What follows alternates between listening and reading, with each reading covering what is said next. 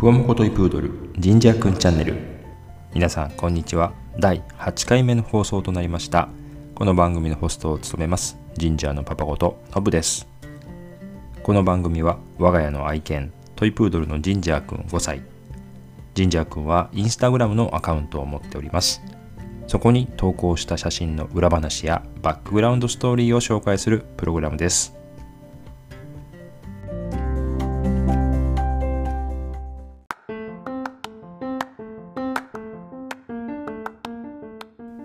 それでは早速このコーナーへ参りましょう。今日のジンジャーくん。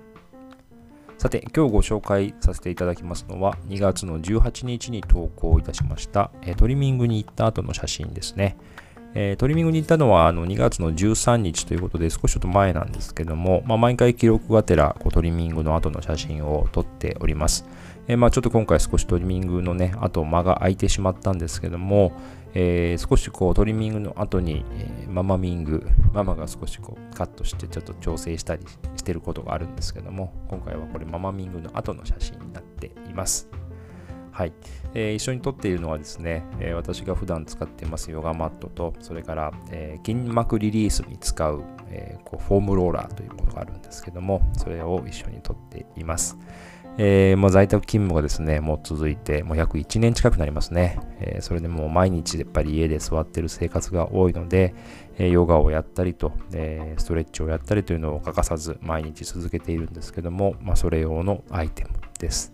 まあ、夜このヨガマットをね、敷くと、もう神社も、ね、そこに寄ってきて、やっぱこう足が、えふわふわするのでですね、そこの方がやっぱりこう居心地がいいみたいで、えー、すぐ乗っかってくるんですけども、まあ、爪が伸びたりしてるとヨガマットが傷ついちゃってですね、えー、かなり、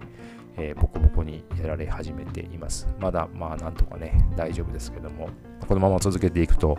えそのうちボコボコにされちゃいそうな感じがしています。はい。トリガーポイントさんからもコメントをいただきましてありがとうございました。で、えー、もう1枚ですね、えー、投稿をいたしました。えー、とこれが、え2月の24日ですね、投稿いたしました。まあ、走る走る神社ということで、え初めてあのリールを使って投稿をしてみました。えまあ、動画をね、えリールで上げている方が結構いらっしゃったので、えこれ週末、まあ、お天気も良かったのでですね、え近くの,、まああのまあ、カフェ、え犬も行けるカフェがありましたので、えそちらに遊びに行く、行った後ですね、えー、河川敷でちょっと走ってきました。で今回は、あのー、まあ、以前あの久しぶりに河川敷行ったよっていう投稿をしたときに、えー、まあ、ジンバルというこうぶれないえー、三脚みたいなのが、三脚というか自撮り棒みたいなのがあるんですけども、まあ、それがこううまく使えなかったっていうのがあるんですが、まあ、今回は、えー、ママも一緒に行ってたので、神社がママと一緒に走ってたというので、私はそのジンバルの撮影に集中しましたので、えー、今回はジンバルをうまく使って撮影をしています。まあ、ちょっとね、こう、リール用のサイズにズームしてるので、あんまりよくわからないかもしれませんけども、もう少し実際の映像ってこう引きなんですけども、それでやると、まあ、ブレないですね。やっぱりこう、いい感じに、えー、綺麗に撮れていますので、ま、さすがようやく、このジンバルの機能が発揮できたなというふうに思っています。なんかいまいち使えなかったらもう転売しようかなと思ったんですけども、あの結構使えそうなんで、はい、もう少しこう使い方をキープしてやっていきたいと思います。はい。えー、走る走る神社くんということで、えー、かなりこの日も走りました。で、えー、少しこう風がきつかったので、えー、帰り、あのー、こう荒川を渡る大きな橋があるんですけども、えー、もうそこではもう途中少し歩くとすぐに止まって、うんっていう、もう歩きたくないっていうえー、仕草を何度もしてですね、まあ、風がきつい、まあ、人間でもきついので、あの小さい体の犬にとっては、本当もっときつく感じるんだろうなと思いますし、あとは、まあ、橋の上ですので、車の振動とかね、えー、そういったものもかなり、えー、感じて、えー、怖いんじゃないかなとも思うんですけども、えまあ、ちょっと途中抱っこしたりというのもありましたが、まあ、なんとか、え歩いて帰ってきました。やっぱこうアスファルトをね歩いたりすると少しこう肉球も傷んだりするのかもしれませんね。少しこう帰ってきて、ちょっと足をペロペロペロペロ舐める仕草をしていたので、よく見たらちょっと赤くなってましたね。まあ、あまりちょっとこうアスファルト歩かせるとあまり良くないのかなというのを感じた次第でございます。ま、多分毎日お散歩に行かれている方だとより強いのかもしれないんですけども、え神社は外に行くのはま週末ぐらいとかですね、まあ、最近はこう毎週行かないので、えー、基本的に家の中で走り回ってることが多いので、えー、たまのお外なんで、やっぱちょっとこう、興奮して、ね、走り回ったりすると、余計にね、こうちょっとすれたりとかするのかなと思います。であと、まあ、えー、トイプードルってこう賢いので、えー、今日お出かけするんだなっていうのがこう分かるとですね、もうそわそわして興奮して大変ですね。えー、自分のこうバッグとか、まあ、おしめとかですね、えー、そういったグッズを見た瞬間にもう察するんでしょうね。まあ、この、えー、お察しの暴れがこのお出かけの前の忙しい時間になってですね本当にちょっと、えー、辛いのでいつも怒ったりしたりするんですけどもまあねなかなかやっぱ慣れないのかなね慣れないねちょっと音声だとこう一緒にいて喋ってて一緒に喋ってる感じがなかなか伝わらないんですけども横に今いて話を聞きながらやってますけどねジニャ君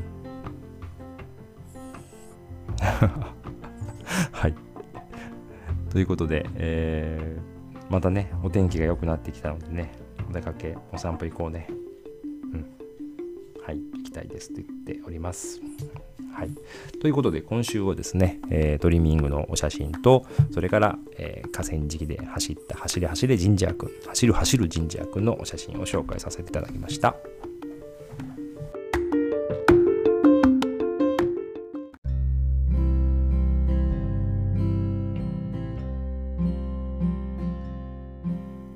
はい、えー、そろそろお別れの時間となりました、えー、今回もいかがだったでしょうか、え、もう3月がね、え目の前まで迫ってきております。早いですね。もうコロナ、ね、こういった在宅勤務が、うん、始まって、もうすぐ1年かと思うと、早かったような、長かったような、うん、まあ、いろんなことを思い出しますけども、はい、皆さんいかがでしょうか。えー、まあ、3月に入りますですね、緊急事態宣言の一応期限3月7日と言われておりますので、まあ、そちらで解除という形になるのかもしれませんが、やはりこう解除っていう風になると、ちょっと気が緩むんじゃないかなというのは心配ね、しますね。まあ、夜8時までしかこう飲食店が開いてないっていうのがあると、えー、ま、早く行って食事して早く帰ってこようとか、やっぱなると思うんですけども、それが10時とかね、やっぱこう長くなってしまうと、やっぱこう出る人っていうのはいるんじゃないかなと思います。ますね。うんまあ、我々、えー、私たち家族は基本的にはもう本当にこうステイホームと近くのところしかお出かけしないようにはしてるんですけども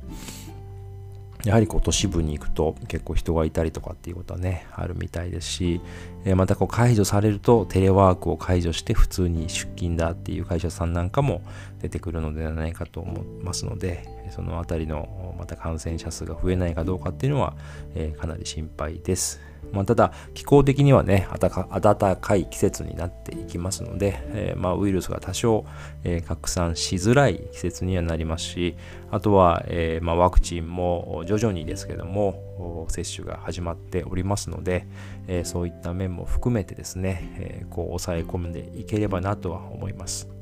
え、そうするとその先には今年は東京オリンピックというのを待っております。えー、まあ開催に向けてはね最終的に賛否まだございますけども、えー、まあ、個人的にはなんとかね開催にできればいいなと思っております。まああの海外からねお客さんを呼ぶというのはちょっと難しいんじゃないかなと思いますけども、えー、一部日本のお客様、まあ、これも観客制限というのもあるんでしょうね。もう満員のスタジアムっていうのは多分無理でしょうね。うん。まあ、あれだけこう、オリンピックの開会式とかいろんなチケットに申し込んで歓喜した、ね、当たった、外れたっていうので、えやってましたけども、うん、高いの当たった人もいますからね、どうするんでしょうね。うん、まあそのあたりも、もう本当にね、あっという間にオリンピックもやってきてしまうので、うん、そのうち決断されるんだろうなと思います。はい。今回もお聴きいただきましてありがとうございました。また次回のエピソードでお会いしましょう。それまで皆さんお気をつけてお過ごしください。